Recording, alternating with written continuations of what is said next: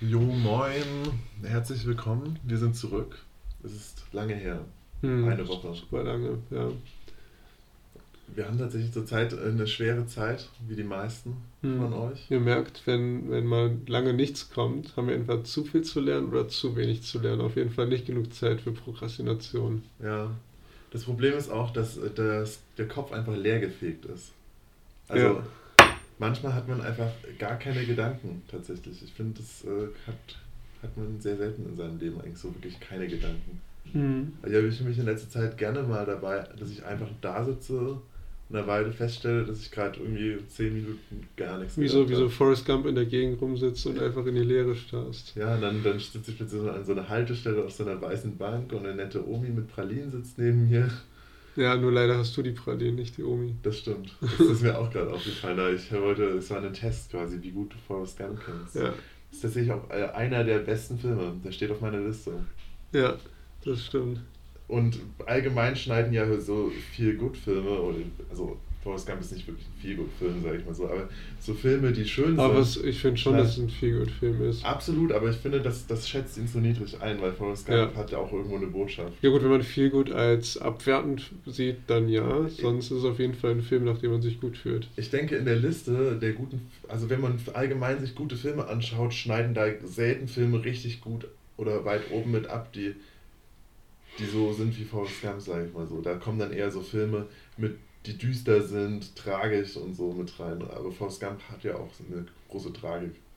Ja, Forrest. Gump schafft es vor allem äh, dich zum Heulen zu in äh, wirklich alle Emotionen in, in richtig kurzer Abfolge zu liefern. Also du hast erst eine Situation, die tragisch ist und du fast weinst und dann bist du wieder glücklich über die nächste Szene. Ah, Du bist wirklich, es ist ein bisschen wie so eine Sinuskurve der Gefühle, während du diesen Film schaust. Mhm.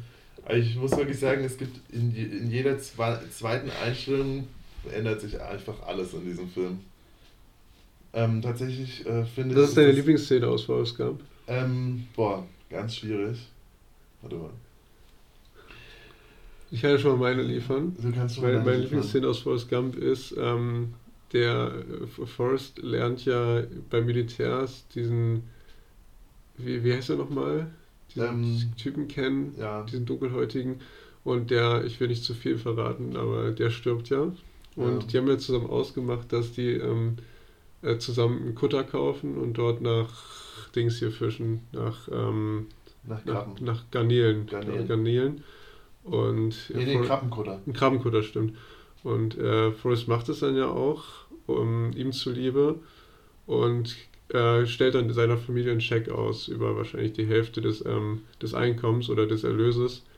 Und das ist halt symbolisch für, für die für die, ja, für die Zuverlässigkeit oder Ich finde besonders toll da die Szene, wo man dann, wo er so ein bisschen erzählt äh, darüber, dass früher sie, äh, die Mutter von, von seinem Babo äh, immer Babu heißt er, genau. ja, immer, immer das Essen machen muss und jetzt muss sie nie wieder Essen machen. Und dann gibt es so eine Einstellung, wo, so, wo sie ihre frühere, äh, äh, wo sie die Frau, der sie früher gedient hat, jetzt äh, sich Essen machen lässt. Ist das deine Lieblingsszene? Nee, ich Nee. finde persönlich äh, fast mit am tollsten die Szene, ähm, wo, wo er das erste Mal mit seinem Kutter rumfährt fährt oder schon eine Weile hin rumgefahren ist, aber dann ist noch nicht so richtig lief und dann sein anderer Freund von der Armee, der die Beine nicht mehr hat, Sein, ankommt sein Sergeant oder sein? Sergeant Ja. und er dann einfach äh, sich so freut, ihn zu sehen und über Bord springt und das Boot halt äh, den Hafen kaputt fährt. Ja, ja. Ähm, das finde ich ist eigentlich eine Szene, die ich immer wieder total gut finde. Also ich finde die meisten Szenen immer wieder richtig toll, aber, ähm, aber auch weil man ja schon so diese Tragik von seinem Leben mitgekriegt hat von, vom Sarge, der quasi am kompletten Tiefpunkt war, so vollständig. Und das äh, quasi zu sehen, äh, dass auch bei dem dann wieder das Licht angeht, das war schon ziemlich. Äh, Ich dachte, ich hatte eigentlich erwartet, als er dann so sagt, Forrest, danke, und dann von dem Kutter gesprungen ist, dass der jetzt einfach in, in den Tod springt, so einfach so, weil Ja. er hat seinen Lebenssinn erfüllt, aber hat er dann doch nicht gemacht. Nö, er hat dann die, die Apple-Aktien von Forrest. Äh, ver, also ich finde auch besonders schön, als er meint, jetzt muss ich mich nie, mir nie mehr Sorgen besitzen, weil ich besitze ganz viele Äpfel. das ist auch eine tolle Szene. Ja, Forrest hat ja, der ist ja so, so jemand, der das Glück heraufbeschwört, ohne das zu wollen, so der macht Musik mit Elvis Presley, der trifft irgendwie jeden möglichen Präsidenten, der dort in im Amt war, der hat Apple-Aktien erworben, der kommt, äh, entkommt im Leben als Kriegsheld Ja. Er wird Tischtennis-Weltmeister.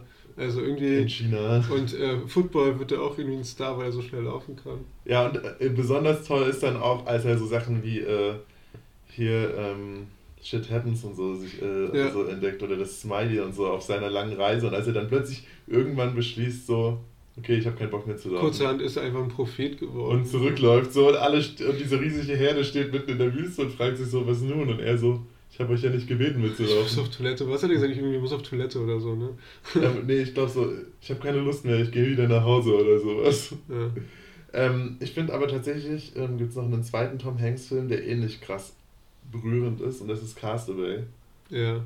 Castaway ist wirklich auch auf meiner Liste der Filme, die absolut genial sind und die ich super gerne schaue. Und Castaway ähm, hat nicht ganz so viele Höhen ähm, im Sinne von Höhen der Emotionen, aber dafür ist das Ende einfach super herzzerreißend. So. Ist, das, ist das Ende nicht so, dass er, nach, dass er zurückkommt und seine Frau hat einfach einen neuen? Ja, weil er irgendwie acht Jahre weg war und ja. so. Und, ähm, und das findest du herzzerreißend? Naja, sie, sie liebt ihn ja auch noch, aber sie hat ja nun Kinder und, äh, und es ist einfach so eine Situation, jeder weiß, sie kann nicht mehr geändert werden, aber alle wünschen sich und es ist einfach nur traurig.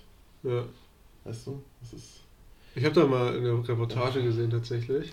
Ähm, ja. Über ein paar Schweden oder Dänen, die irgendwie ähm, von Schweden, glaube ich, nach Indonesien mit einem Floß gefahren sind, weil das irgendein Weltenerkunder vor hunderten Jahren auch schon mal gemacht hat.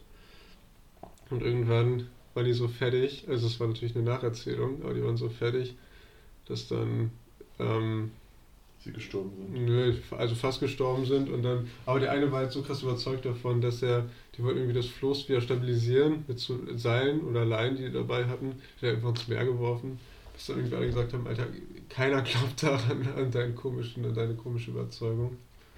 Ähm, ja, ich weiß auch gerade nicht, was meine Message ist. Und nee, ich auch nicht. Und vor allen Dingen, wo geht das hin und was hat das damit zu tun? Am Ende haben sie es geschafft, na, es geht ja, ja um, äh, nee, um Verschollen sein. Ja.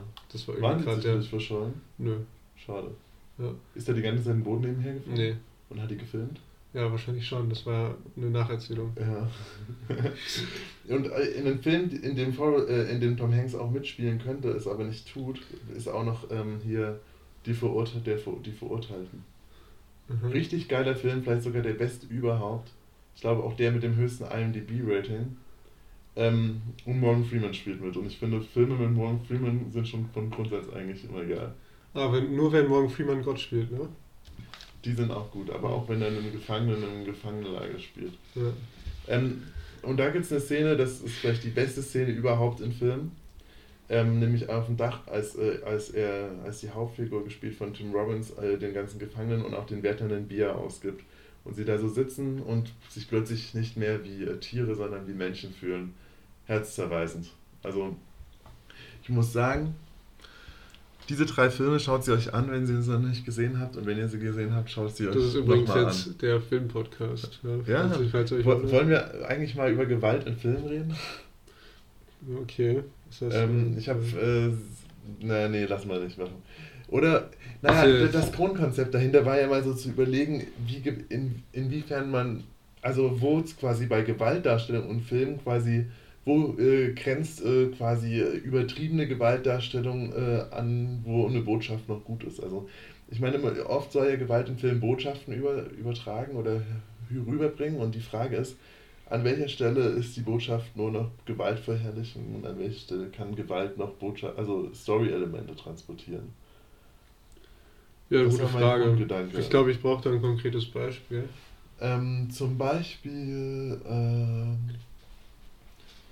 zum Beispiel ähm, diese Nehmen wir mal James Schießer, Bond. Oder du meinst die Folterszene in Casino Royale? Nö, nehmen wir mal allgemein James Bond. Da geht es okay. auch viel um Schießerei. Ich wollte jetzt Quentin Tarantino okay. Naja, aber da geht es wahrscheinlich darum zu überlegen, ähm, ist eine Schießerei in einem Film notwendig, wenn das das echte Leben gar nicht widerspiegelt, oder wie? Nee, ich, ich frage mich, an welcher Stelle quasi diese Grenze zwischen, dass, äh, dass Gewalt eine Teil der Story ist, zu, die Gewaltdarstellung verherrlicht sich selber quasi ist. Aber ich muss ganz ehrlich sagen. Aber was ist denn eigentlich schlimm an Gewalt in Filmen? Ich meine, es ist immer nee, ein Ich stelle mir ja nur die Frage. Ich finde die Gewalt in Filmen auch nicht so problematisch. will mich ja nur dieser Frage widmen. Ach so. Ähm, ja, aber ehrlich gesagt fehlen mir auch die Argumente gerade. Ja, ich mir auch tatsächlich. Aber du hattest gerade so erwähnt, wir machen jetzt mal diesen Film-Podcast. Lass mal über was anderes reden, nämlich über Promi Big Brother. Oh Gott, wie kommst du darauf? Ähm, wir hatten ja mal so eine Diskussion, nämlich, ähm, dass das äh, dass Großbritannien mit ihrem britischen Königshaus, was sie ja über Steuergelder finanzieren, im Prinzip ihre eigene staatliche Promi Big Brother Sendung haben. Ja. Nur teurer und auch irgendwie ein bisschen qualitativer und weniger Trash. Aber ganz viel Trash.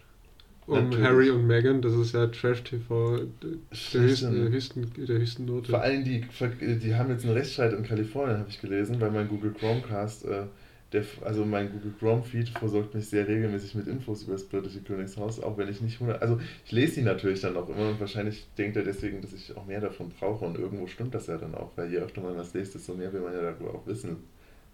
ja, ähm, ja.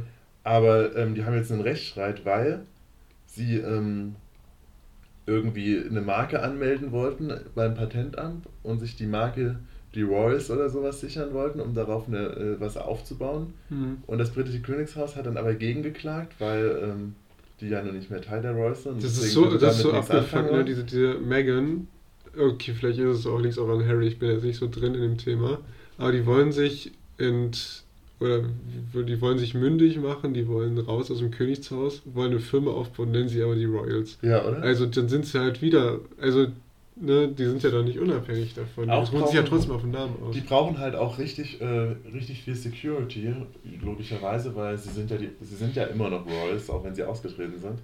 Ähm, und diese Security wird immer noch vom britischen Königshaus Ja, finanziert. locker, locker werden sich alle Entführer der Welt denken, ah, die sind nicht mehr im Königshaus, die werden wir jetzt nicht entführen. Ja. So, das ist so, Harry und Meghan, nee, die haben damit nichts mehr zu tun. Und deswegen brauchen die immer noch ganz viel Security und die Security wird natürlich auch vom britischen Königshaus irgendwo finanziert, weil die ja trotzdem noch zuständig sind, weil Harry kann ja nichts dafür, dass er do- dooferweise in dieses Haus reingeboren wurde. Ähm, aber die große Frage, die man sich darstellen muss, ist natürlich, ähm, jetzt wo die nicht mehr im britischen Könighaus sind, dürfen die ja eigentlich auch kein Geld mehr von den Ja, das ist ein bisschen, Steuerzahlern kriegen, bisschen so wie wenn, wenn man gerade 18 geworden ist und meint so zu Eltern, euch brauche ich nicht mehr, ich bin jetzt selbstständig und dann einen Monat später fällt dir auf, dass du kein Geld hast. Genau, Oder doch ungefähr so. Unterhalt brauchst oder sowas. Ja, und ich glaube, man sollte so eine Art Königs-BAföG einführen, so. Ja. Also wenn man zum Beispiel jetzt nach Kalifornien zieht, in eine 1 Million Euro Villa, eine neue Firma anmeldet und nur ungefähr äh, eine Million Euro oder eine Million Euro im Monat oder so Staatsunterhalt von seinen Steuerzahlern kriegt, dass man quasi BAföG anmelden kann, damit man mehr kriegt. Aber wie wäre es eigentlich, wenn man einfach selbst Geld verdient? Ich meine, Das ist eine ziemlich neue Sache. Ja. Also tatsächlich glaube ich, dass dafür sind sie noch nicht lang genug draußen. Also aktuell, also gut, Megan hat natürlich mit selber Geld verdient schon Erfahrung, weil die kommt ja aus einer reichen Anwaltsfamilie, wo man natürlich dann auch selber äh, geschauspielert hat. Ähm, aber die, ist doch, die hat doch in Suits mitgespielt, die ist doch dadurch schon, glaube ich, Millionärin, genug Geld oder? haben. Ja, Also, klar, die Serie war mega erfolgreich. Mhm. Ich habe die auch gern geschaut, eine Ja. Weile. Irgendwann wurde sie mir sehr anstrengend. Suits ist ein bisschen so wie Dr. House für, für Jura, für Juristen. Ja, und ich fand Jura ja auch eine Zeit lang ziemlich cool, auch wenn ich es nie wirklich studieren wollte, aber ich fand es trotzdem diese coole Serie zu schauen. Außerdem war das Leben so glamourös in Suits. Mhm. Und jeder wollte sein wie Dingsen, Harvey Specter. wie Harvey Specter. Ja, weil der einfach. Aber tatsächlich hat Harvey Specter in dieser gesamten Serie irgendwie keinen Fall gewonnen gefühlt. Gefühlt hatte er die ganze Zeit nur Hä, Probleme. natürlich.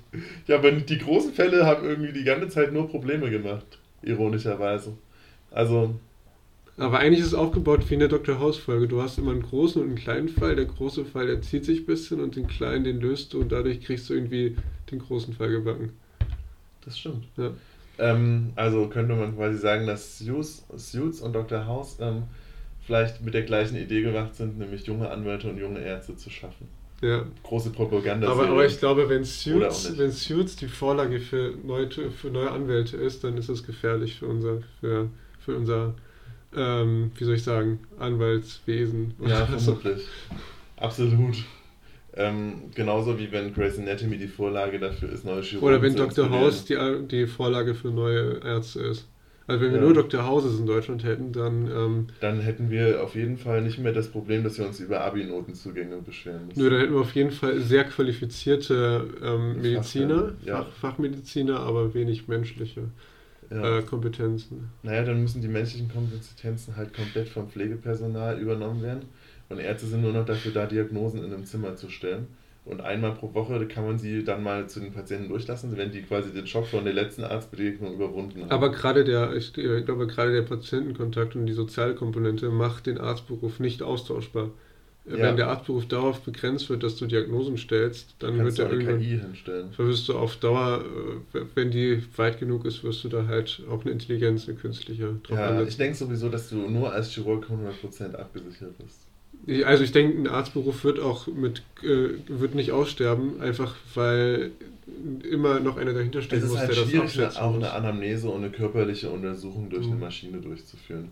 Gerade die körperliche Untersuchung es äh, baut ja auch viel Erfahrung auf und eine Maschine so auszustatten, dass sie Tast- und Hörklopf- und Höruntersuchungen machen kann und sich äh, quasi daraus lernt, ist natürlich auch nicht so einfach. Ja, wäre auch schade, wenn wir die körperliche Untersuchung verlieren würden. Ne? Ja, gerade die körperliche Untersuchung ist ja das, was den Arztberuf ausmacht. Ja, das ist der Grund, warum man überhaupt studiert. Absolut war schon ähm, auf jeden Fall toll damals, als man so die erste körperliche Untersuchung gemacht hat und so dachte, jetzt tasten Sie mal hier den Bauch ab. Sie merken dann auch, dass Sie hier was fühlen und alle so, nee. Und dann hören Sie bitte mal, hier hören Sie tatsächlich etwas. Ich höre auch hier nichts. Hm. Ging das auch so? Nö, ich habe immer alles gehört, ist ja klar. Also am Herz habe ich auch alles gehört. Aber das klopft ja auch.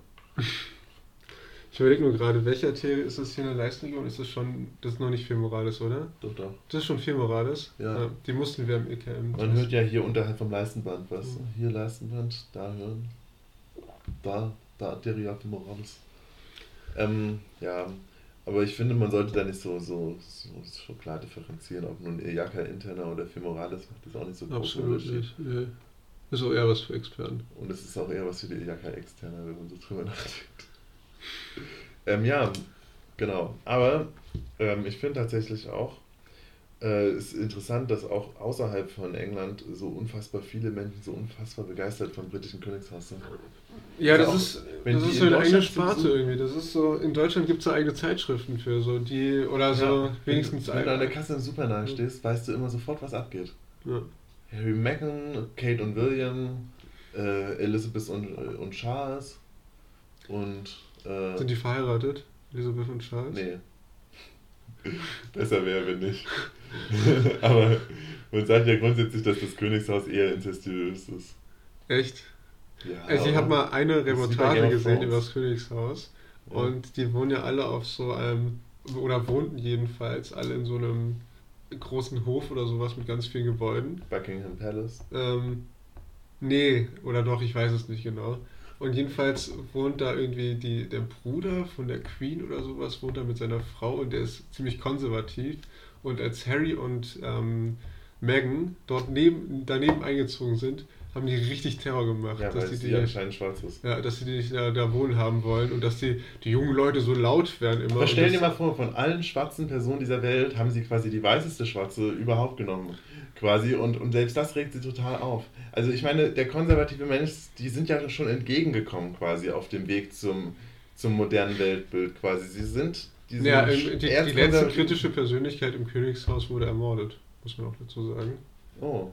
Ja, ja, da kann ja Harry froh sein, dass er noch lebt. Ja. Naja, nee, Meghan halt, ne? Ja, aber Harry ist ja der, der beschlossen hat, dass er nicht mehr Teil des ganzen Sandes Aber du tötest ja nicht deine eigene Familie. Ach, auch da sollte man nicht zu klar differenzieren.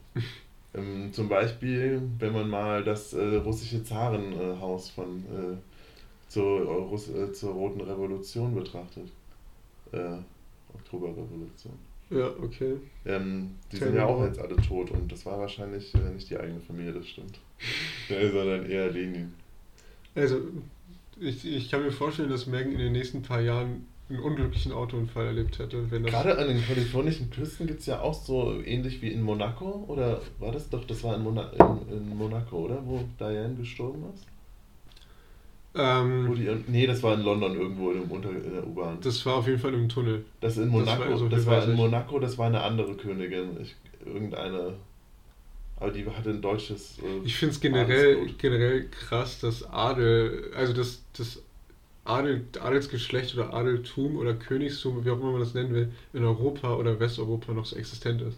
Also es ist ja, ja nichts, mehr, nichts mehr, was irgendwie Es gibt ja auch diesen Prinz von Hannover in Deutschland, der so richtig Teil des ganzen äh, Poms ist und so. Der auch ständig, ja, der ist auch Teil des Pornorings, aber der ist vor allem auch massiv integriert in, äh, in dieses ganze, ähm, dieses ganze, weißt du? Nee, weißt du nicht. Äh, ja. Der ist die ganze Zeit wieder diesen ganzen Promi Big Brother Sendungen und sowas. Echt? Aber, ja. Du meinst den Prinz von Anhalt? Sachsen-Anhalt und Hannover. Ja, der hat sich aber eingekauft.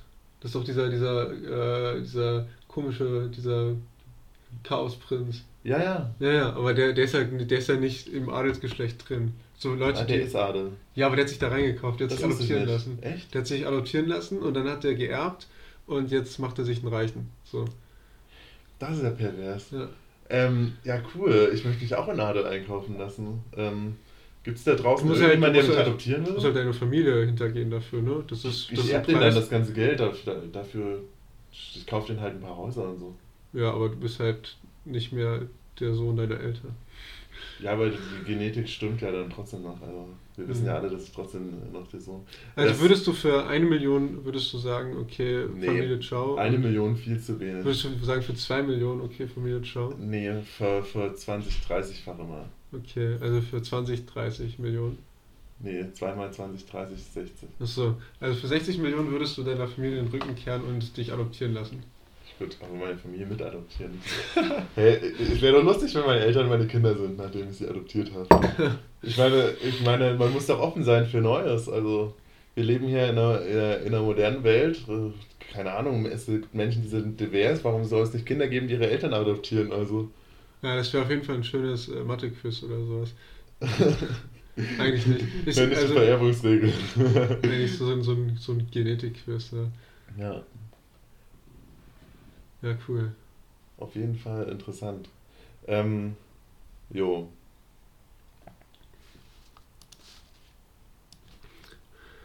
Ähm, kennst du das, wenn du so richtig auf was Spezielles Hunger hast? Ja, tatsächlich. Bei, bei was, also, was war das bei dir das, das letzte Mal? Also ich richtig auf was Aber du hattest auf was richtig Spezielles, so richtig krass Hunger und musstest das erst kaufen, um das zu bekommen. Ähm, ähm, boah, tatsächlich habe ich manchmal auf Sushi richtig speziell Hunger. Okay. Auf so, auf so eine Aber so, dass, dass, du, dass du etwas auch nicht so oft isst und du hast so diesen Geschmack im Mund und denkst ja, so, ey, ich, ich, ich, muss jetzt genau das Sushi essen. esse ich ja fast nie eigentlich, ganz selten, weil wann isst man Sushi schon so? Ähm, und es geht mir manchmal so, dass ich dann einfach in so einen Supermarkt gehe und mir so eine kleine Sushi-Box hole und die einfach so innerhalb von fünf Minuten einfach aufesse. So. Ja. Also so richtig äh, Heißhunger man ist es dann, man ist danach auch irgendwie völlig vollgestopft und so, aber, aber es hat für einen kurzen Moment richtig Freude gemacht. Okay. Ich hatte dasselbe nämlich vor ein paar Tagen mit Kresse. Was? Ich hatte richtig Hunger auf Kresse. Und ähm, ich habe richtig lange keine Kresse mehr gegessen, ist mir da aufgefallen. Locker. Einfach mal die Kresse halten. Locker zehn Jahre oder so. Echt nicht? Ich ja. habe erst letztens eine kleine Kressephase gehabt. Okay, und dann habe ich mir nämlich Kresse gekauft und war richtig froh, die aufs, auf irgendwie aufs Frühstücksbrot zu, zu tun oder sowas. Und ich hatte den Geschmack schon so ah, Hast du dein Brot mit Butter und Kresse gegessen, ohne was dazu? Ja, nur leider ist mir die eingegangen. also diese, diese normale Kresse, die man im Supermarkt kaufen kann, ist mir eingegangen. Aber Kresse geht eigentlich immer ein, muss ich ehrlich mal sagen. Also ich, ich finde, Kresse bleibt erstaunlich selten richtig lange gut. Also eigentlich musst du die innerhalb der ersten zwei, also gerade jetzt bei der Hitze musst du die ja. innerhalb von den ersten zwei Tagen eigentlich essen. Okay, weil ich dachte schon, ich habe irgendwie den ungrünsten Daumen aller Zeiten, weil mir sogar Kresse ja, eingeht. Ähm, obwohl man da eigentlich nichts dran machen muss. Aber jedenfalls konnte ich da nicht lange von Nutzen haben. Obwohl ich richtig Hunger auf Kresse hatte. Ähm, ich hatte auch letztes Mal richtig Hunger auf Kresse, aber tatsächlich äh, ist es nicht so krass wie mein Sushi-Heißhunger gewesen. Ähm, und dann habe ich innerhalb von zwei Tagen drei von diesen Packungen Kresse gegessen. Ich hatte Kre drei Packungen Kresse? Ey, das ist so geil, wenn du so ein Ding ja. neben dir stehen hast und einfach so. Aber Kresse, Kresse hat auch so einen richtig coolen, leicht bitteren Geschmack. So, ja, ich meine, ich stehe ja auch auf Schnittlauch und da ist der Weg ja. zur Kresse nicht mehr weit. So, weißt ja. du? Es ist halt, fängst an mit Zwiebeln, wenn man erst, dann wenn man erst dann gehst du zu Schnittlauch und dann bist du plötzlich bei Kresse. Dann, ja, genau, da ist ähm, Kresse mit Mozzarella ist auch tatsächlich fast so gut wie Kresse mit Schnittlauch. Oder mit, ähm, mit Hüttenkäse. mit Hüttenkäse, ja. ja. Tatsächlich haben wir festgestellt, dass wir inzwischen relativ vegetarisch unterwegs sind. Ich schon ein bisschen länger als Chris, aber Chris hat gerade so eine kleine vegetarische Identitätskrise. Er äh, isst plötzlich kein Fleisch mehr, weiß aber auch noch nicht, als was er sich bezeichnen soll. Das ist tatsächlich, äh, ich glaube, das ist die, die häufigste Identitätskrise einer studentischen linken Mittelschicht des äh, 21. Jahrhunderts in Ostdeutschland. Okay. Äh, das ist eine sehr spezifische Zielgruppe auf jeden Fall. Ja, mir fällt auch nichts Lustiges ein tatsächlich. Nee, es ist auch nicht so witzig. Ähm, auf jeden Fall äh, ähm, ist uns aufgefallen, dass wir der Weg zu, zum Veganismus eigentlich gar nicht so weit wäre, dass uns aber beide ein einziges Lebensmittel eigentlich davon abhält, diesen Schritt zu wagen. Bei mir ist Ja. es Mozzarella und bei Chris ist es Hüttenkäse. Auf jeden Fall Hüttenkäse. Wir essen, wir haben eigentlich beide immer mindestens ein, zwei, drei Packungen davon da Ja. Und essen eigentlich Nur ist jeden mein Tag Lifestyle noch ein bisschen teurer als deiner wahrscheinlich. Weil weil Hüttenkäse Mozzarella- teurer ist. Mozzarella kostet irgendwie so 60, 70 Cent, oder? und Hüttenkäse 1,30. ja. Und, Echt 1,30? Ja, ungefähr 1,30. Cool. Und wenn ich einkaufen gehe, dann habe ich immer mindestens drei Packungen Käse dabei. Ich habe auch immer mindestens drei Mozzarella, aber ein Mozzarella reicht nur für eine Mahlzeit und Hüttenkäse kann für mehr als eine Mahlzeit reichen. Ja, aber ja, vielleicht. Also wenn man Ich glaub- sparsam damit umgeht, dann schon. Wie viel, wie, viel Hütten, wie viel Mahlzeiten reicht bei dir ein Hüttenkäse? Ähm, einen Tag, wenn ich am Tag Frühstück Brot esse und dann Nudeln. Weil ich mache es auch in Nudeln rein. Statt Käse mache ich Hüttenkäse rein. Okay, Also dann ist dein. Lifestyle genauso teuer, äh, äh, de deutlich teurer, mehr als doppelt so teuer als meiner. Hm.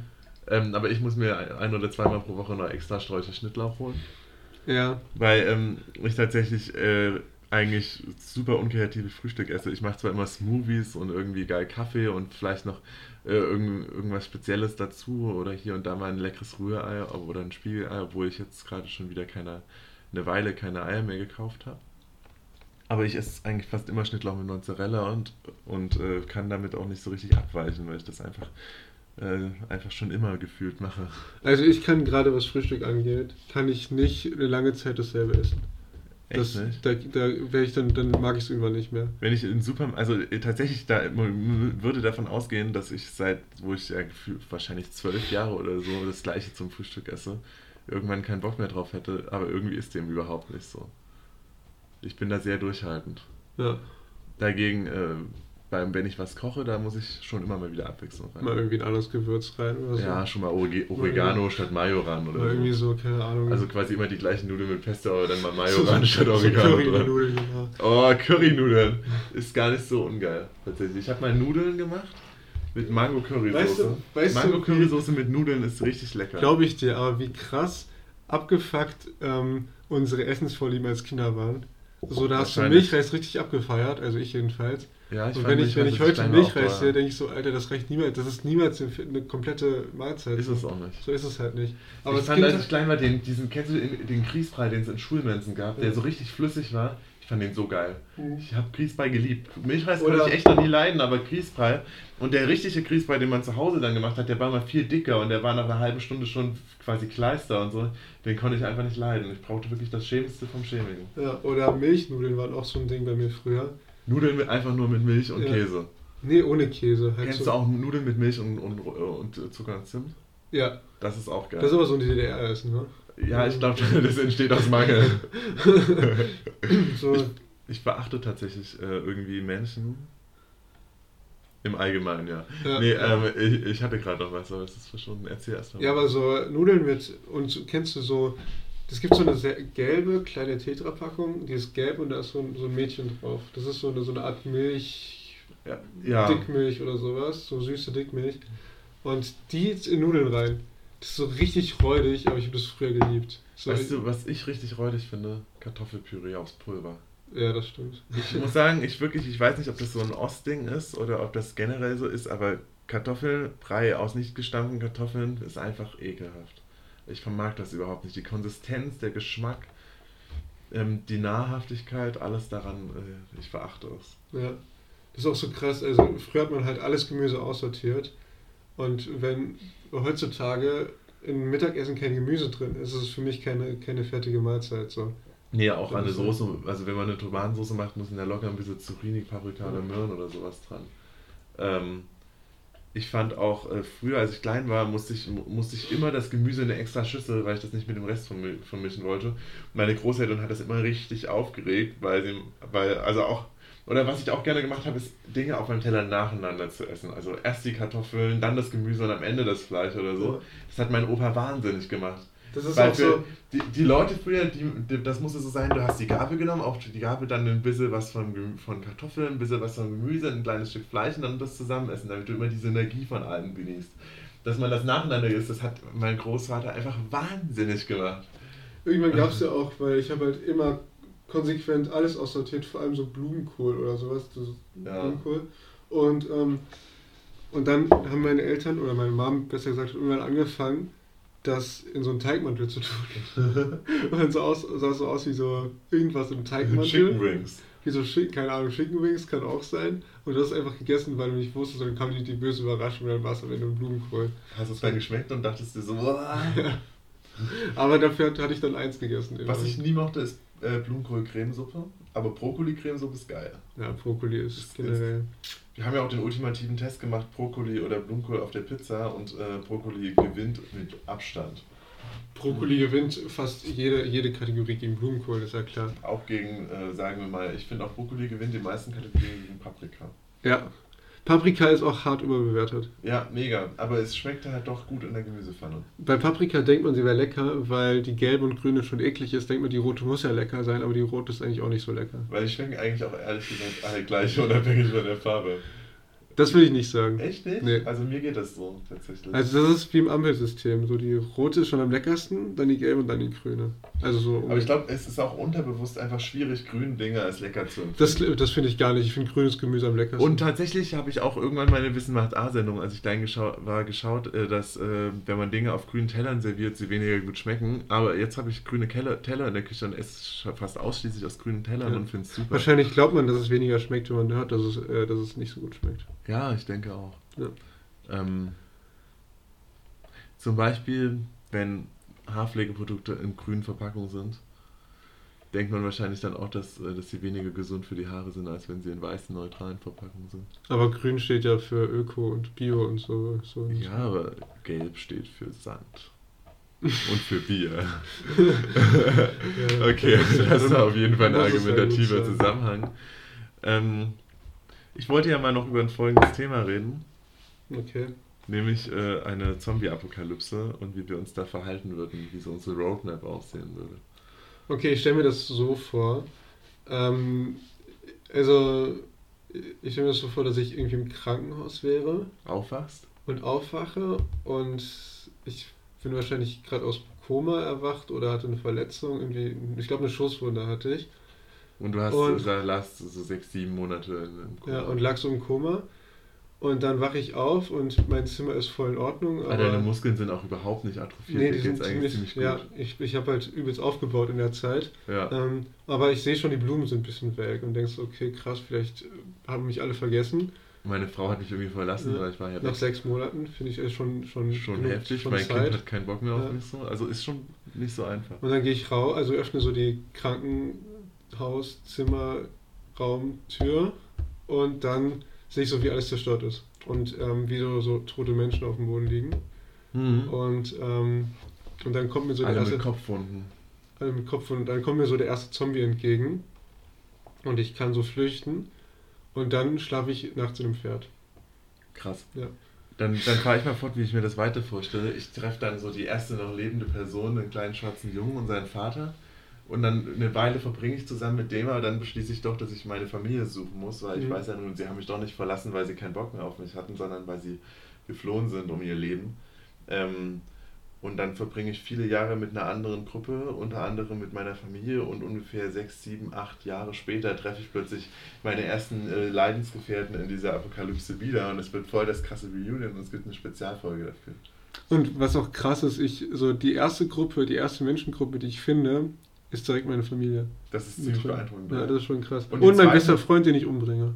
Ja, aber der wird ja auch ein Zombie, bevor du ihn umbringst. Nee, danach. Der wird, der wird doch kein Doch, der Zombie. ist dann kurz nochmal Zombie.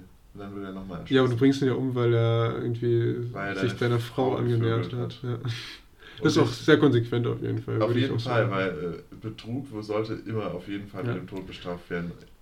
Ähm, nee, aber ganz im Ernst, was wäre die Waffe, die du wählen würdest in der Zombie-Apokalypse? Okay, warte mal. Ähm, was wäre die Waffe, die ich wählen würde? Ich würde wahrscheinlich. Ähm, also, alle Schwerter sind sinnlos, weil du musst sie irgendwie schleifen und du hast nichts dabei, wo du mit einem Schwert schleifen kannst. Waffen sind auch schwierig, weil du hast nicht immer Munition überall, Ja. also Schusswaffen. Ähm, Den Katana ist toll, oder? Aber ein Katana musst du auch irgendwann schleifen. Die stumpfen übelst ab, wenn du lauter Zombies damit äh, erschlägst. Ja, du sollst, deswegen darfst du immer nur zustechen. Also am besten wäre so ein Speer. Vielleicht. Ja. Oder. Boah, was, was wäre denn, das wäre die perfekte Waffe? Ein Monster Truck, der über Solarenergie Am- fährt. Am besten ist wirklich, wenn du, wenn du irgendwie einen, einen Truck hast, ja. Also so irgendwie so, so, so, ein- so ein. Kennst du hier diesen Film, wo die äh, mit Autos durch die Wüste fahren, eigentlich die ganze Zeit ausschließlich mit Autos durch die Wüste fahren, viel Feuer in der Gegend ist und die so sich gegenseitig clashen? Das ist doch der. Tom Hardy und, und äh, Heißt der, heißt der nicht mit Autos durch Max die Wüste? Payne. Nee. Nee, ich weiß es nicht. Ähm, ich habe auch Max Payne heißt der? Vielleicht. Achso. Äh, Vielleicht aber auch anders. Ja. Ich weiß auf jeden Fall, dass Tom Hardy mitspielt und Charlie Theron. Also da gab es 2016 oder so, eine 015, eine Neuauflage und der war wohl ziemlich gut. Und solche riesigen Monster Trucks. In, insgesamt glaube ich, wäre die Wüste sehr, sehr so eine Wüstenoase der perfekte Rückzugsort während der Zombie-Apokalypse. Bei Oasen in der Wüste, ähm, du müsstest die nur einmal reinigen. Über die Wüste wären schlecht irgendwie welche äh, großen Zombie-Horden anfangen rumzulaufen, weil so ein Sandsturm so ein Zombie ja schon tötet auch. Weil Ich würde auf jeden Fall eine Burg als Stützpunkt nehmen. ja, aber stell dir mal vor, da wurden in der, im Burgkeller, na gut, eine Burg hat einen Kerker und das heißt, wenn Leute von dir verwundet werden, kannst du die schon erstmal einsperren im Kerker, so für den Fall, dass sie sterben. Und, Und Zombies sind erstmal zu dumm, um eine Burgmauer zu überwinden. grundsätzlich finde ich, jeder Teil deiner Gesellschaft sollte dazu verpflichtet sein, sich nachts mit seinem eigenen Schlüssel selber einzuschließen. Also jeder hat seinen eigenen Käfig, der zombiesicher ist, dass falls du in der, im Schlaf stirbst, weil du einen Schlaganfall hast, äh, dass du da nicht deine Freunde Obwohl eigentlich muss man auch sagen, Gefängnis ist ein perfekter Ort als Rückzug. Aber Ja. wenn es halt leer ist. So. Ja, und Gefängnisse sind aber teilweise zu groß. Im Prinzip müsstest du selber was, ist, man müsste tatsächlich extra Gefängnisse bauen, die nur existieren für den Fall, dass es eine Zombie-Apokalypse Ja gut, du kannst natürlich bestimmte Wege absperren. So. Und Mhm. du kannst dir deinen eigenen Bereich im Gefängnis sozusagen äh, zugänglich machen. Ja, und tatsächlich, ich finde, es sollte es geheime, also es sollte Tunnel geben, die mehrere Kilometer nach draußen führen, die draußen so versteckt sind, ähm, dass man quasi Notausgangswege hat. Falls ein Gefängnis belagert werden würde, weil... Ähm, und tatsächlich sollte man ein Gefängnis, das statt äh, Stahlzäune richtig dicke Steinmauern hat, wählen. Also so ein gutes äh, Gefängnis, was mitten in der Stadtmitte von Berlin ist oder sowas in der Richtung. Mhm. Also quasi, wo, wo sich Zombies quasi nicht dagegen lehnen und das umdrücken. Was typisch für Gefängnisse ist. Was typisch für Gefängnisse ist. Ich glaube, ich Ähm. würde ein Laserschwert nehmen als Waffe. Boah, das, das stimmt. Die Laserschwert haben quasi unendliche Reichweite. Ja. Und ähm, ab, abgesehen davon äh, kommen ja Laserschwerter auch, also tatsächlich hätte ich am liebsten die Macht, weißt du, weil dann ergreifst, sagst du so, du siehst mich nicht als lebender Mensch. Und dann sagt der Zombie und läuft weiter. ja. Außerdem äh, kannst du dann auch einfach mal, wenn, wenn irgendwie eine Zombie-Horde dich äh, einholt, verschnellerst du deine, deinen Lauf einfach mit, mit der Macht oder du springst einfach plötzlich ganz weit hoch in den Baum und wartest da oben eine Weile. Und dann springst du von Baum zu Baumgruppe oder so. Also die Fähigkeit der Macht wäre, glaube ich, schon ziemlich übertrieben. Gut. Aber es geht ja gerade um Waffen, nicht um Fähigkeiten. Ja, aber ich. äh, Gut, Laserschwerter gibt es ja auch nicht. Ähm, deshalb glaube ich schon so. So ein. Oh, ich weiß nicht. Weil- So ein Samurai-Schwert wahrscheinlich ist doch am besten. Ich denke, ich hätte gerne so Dolche, ähm, die hier so einen Ring haben, dass du quasi so machen kannst. Also du musst halt ziemlich gut im Nahkampf sein. Ähm, und da furchtest reingehen, aber im Prinzip. Aber du musst halt auch sofort treffen, weil sonst hat, wenn du dem schon direkt Ja. gegenüberstehst, musst du sofort mit dem ersten Hit das. das und mit umhauen. Samurai-Schwert stehst du mir auch direkt gegenüber. Ja, aber da hast du immerhin einen Meter noch. So. Aber wenn du mit der Faust. Kennst du diese Speere, die vorne noch so eine Art Parierstange an der Spitze dran haben? Ja. Sowas wäre gut, weil dann kannst du das Ding auch reinstecken, du läufst nicht Gefahr, dass, der, dass du das zu tief reinsteckst. Aber das so. kannst du auch nicht so gut transportieren, ne? Also wenn du umherziehst. Ja, aber du kannst es auch noch als Kampfstab nutzen. Das heißt, du kannst es gleichzeitig auch irgendwie so wie so ein Kampfstab halt nutzen. Nicht so ein bisschen so, also wie ein Kampfstab ist es dann quasi ein Kampfstab mit Spitze. Ja. Oder stell dir einen Kampfstab vor, der an beiden Seiten eine, eine scharfe Spitze hat. Okay, stell ich mir vor. Ähm, ist geil, oder? Schon geil. Oder stell dir vor, einen Supertruck, der so an den Seiten der Räder so Klingen hat quasi. Ja. Aber das ist halt unrealistisch, weil das stumpft halt extrem schnell ab. So, Aber die Spitzen bleiben ja spitz. Spitz genug, um durch ein Auge zu stechen. dann musst du immer zustellen, äh, musst du immer so, ja, Weiß ich nicht. Musst du auch können, ne? Du brauchst einen Schleifstein dabei. Ja. Aber der Schleifstein, das haben die ja im Mittelalter auch mit sich rumgetragen, sag ich mal so. Ja, was soll ich dazu sagen? Eine Kettensäge. Ja, eine Kettensäge, aber da brauchst du auch Akku und äh, Benzin oder Eine so. Kettensäge und eine Solaranlage. Ja. Und ein Wechselball-Akku. So ein 20.000 mAh Wechsel-Powerbank oder sowas. ja, einfach, einfach Stromschläge verteilt. Oh, das wäre gut. Ja. Ja.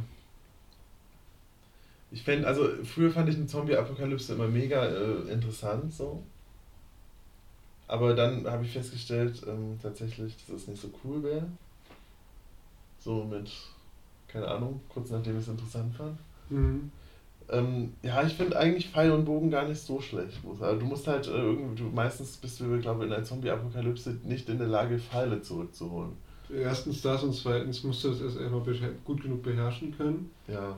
Äh, du musst die Pfeile gucken, dass du die immer neu machst oder halt irgendwie zurückholst. Und ähm, ja. Wahrscheinlich, es gibt wahrscheinlich sowas wie eine optimale Waffe nicht in der Zombie-Apokalypse. Ich glaube, die optimale äh, Waffe in der Zombie-Apokalypse ist, sich damit abzufinden und selbst Zombie zu werden. Tatsächlich. Es gibt da eh kein Zurück mehr. Also ich glaube, dann würde ich mich lieber erschießen, so.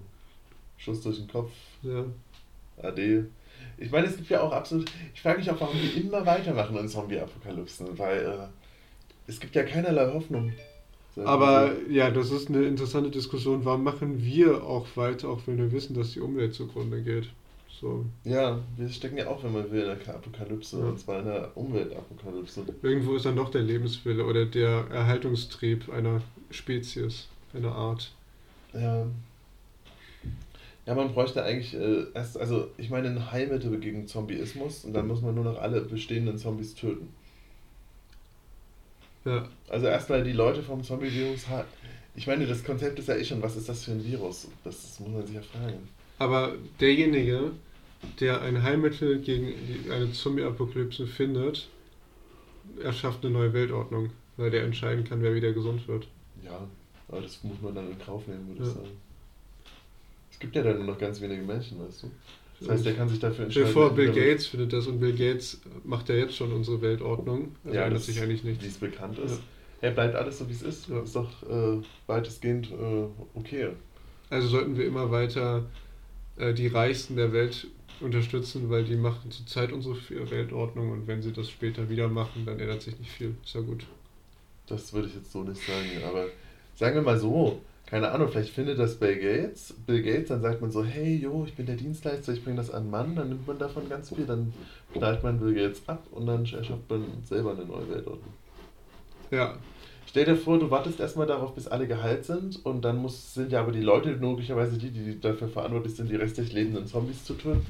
Oder Und dann, wenn das vorbei ist- was rein, was wieder krank macht, aber nicht so schlimm krank, dass es eine Apokalypse gibt, aber die sind auf dich angewiesen, weil du das, das neue Gegenmittel hast. Oder wir beginnen einfach mit einer neuen Weltordnung und es gibt da nur noch so wenig Menschen, dass man so eine Art neues Athen gründen kann, wo alle direkt beteiligt sind an Demokratie. Ja. Das wäre, glaube ich, faszinierend. Ich fände dann so, äh, optimalerweise müsste so ein Ort dann auch an, an irgendeinem schönen Mittelmeerküstenort sein, wo man dann wieder eine Akropolis aufbauen kann und einen schönen Stadtrat und eine, und eine Hafenstadt und dann, ähm, es gibt ja dann auch keine Perser mehr und es ist dementsprechend auch niemand mehr, der deine Stadt zerstören kann und dann lebten sie glücklich bis an ihr Lebensende. Das ist ja echt harmonisch. Das klingt richtig gut. Eigentlich spricht nichts mehr gegen eine Zombie-Apokalypse. Ja. Jo, das war, war mal wieder eine gute Folge, würde ich sagen. Ich weiß es nicht. Ich auch nicht. Aber ich, es war eine Folge. Es war, So ich glaube, die, ich glaub, die letzten vier Folgen sind einfach so, ähm, so random. So Ja. einfach aus dem Stegreif, aus dem Nichts. Ja, aber Ähm. Content muss halt noch eine Weile warten. Aktuell gibt es einfach kein Content. Wir haben, wir, also, wir produzieren ohne zu prokrastinieren. Und das ist ja schon ähm, ziemlich unnatürlich. Dieser ganze Podcast ist ja daraus entstanden, dass wir prokrastinierten. Ähm, obwohl wir prokrastinieren trotzdem jetzt. Ja, aber Ja. also die, das, die die Menge an Prokrastination hat schon abgenommen, weil früher haben wir uns ja auch noch Gedanken gemacht. Und jetzt denken wir einfach gar nicht mehr. Nee, absolut. Aber ich glaube, das kommt auch so rüber, dass wir absolut nicht denken. Ähm, ich habe tatsächlich das Gefühl, dass viele meiner Handlungen zurzeit nicht wirklich übers Großhirn laufen. Nee, das ist alles reflexgesteuert. Ne? Oder, oder vielleicht auch einfach nur außerhalb des frontalen Assoziator, äh, frontalen Cortexes, also nur parietal und, und temporal und occipital. Jetzt hast du schön alle Cortices benannt. ja. Das ist doch super. Vielleicht auch äh, Mesencephal und Diencephal, Cerebellar und. Und, äh, und straffes Bindegewebe. Und Ponsal ja. und äh, Medulla oblongatal und, äh, und natürlich auch nicht zu vergessen. Äh, Spinal. Äh, Lunal. Lunal? Ja, im okay. Mond. Ja. Okay, wollen wir jetzt Schluss machen? Ja, lass mal Schluss machen. Okay. Runde Sache, definitiv. Ja, Der Mond. Tausend.